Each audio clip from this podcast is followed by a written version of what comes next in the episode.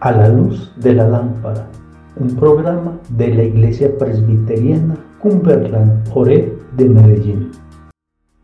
Tu palabra es una lámpara a mis pies y una luz que alumbra mi ser. Buenas noches hermanos, hoy les voy a compartir noticias de gran gozo. ¿Cómo responder a la Navidad? Entonces María dijo, mi alma engrandece al Señor y mi espíritu se regocija en Dios mi Salvador, porque ha mirado la humilde condición de esta su sierva. Pues desde ahora todas las generaciones me tendrán por bienaventurada, porque grandes cosas me ha hecho el poderoso, y santo es su nombre, y de generación en generación es su misericordia para los que le temen. Lucas capítulo 1, 46 al 50. La mayoría de las personas esperan con alegría las fechas navideñas por diferentes razones. Para algunos representan momentos donde creemos recuerdos con personas a las que amamos. Sin embargo, la Navidad es más que buenos recuerdos personales el significado más profundo de la Navidad con la venida de Jesucristo al mundo. Es una manifestación de la gloria de Dios en Cristo que nos lleva a la adoración.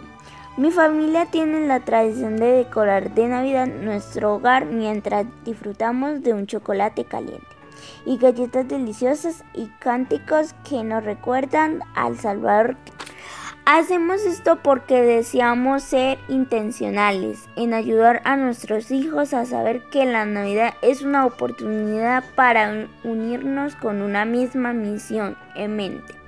Adorar a Cristo. Un ejemplo de cómo responder correctamente a la Navidad es el cántico asombroso de María que leemos en el contexto del relato del nacimiento de Jesús.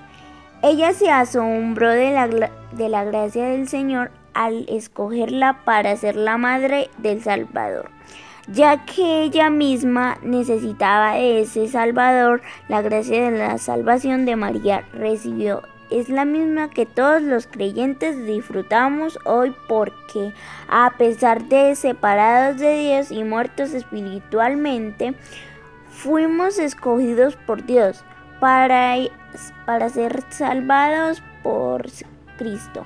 Efesios, Efesios 1 al 6. Por nuestro Dios poderoso, santo y cuya misericordia es eterna. 1 al 40, capítulo 1, 49 al 50. ¿Qué tal si este año oramos para que Dios nos dé un mayor asombro por el glorioso nacimiento de Cristo? Si queremos cultivar asombro durante la Navidad, seamos intencionales en lo que hacemos como familia para que tengamos una mayor visión del significado de esta celebración. Deleitemos en Dios y en su gracia que nos lleva a engrandecerlo con nuestra alma. Es una lámpara a mis pies y una luz que alumbra mi ser. Y una luz que alumbra mi ser. Y una luz.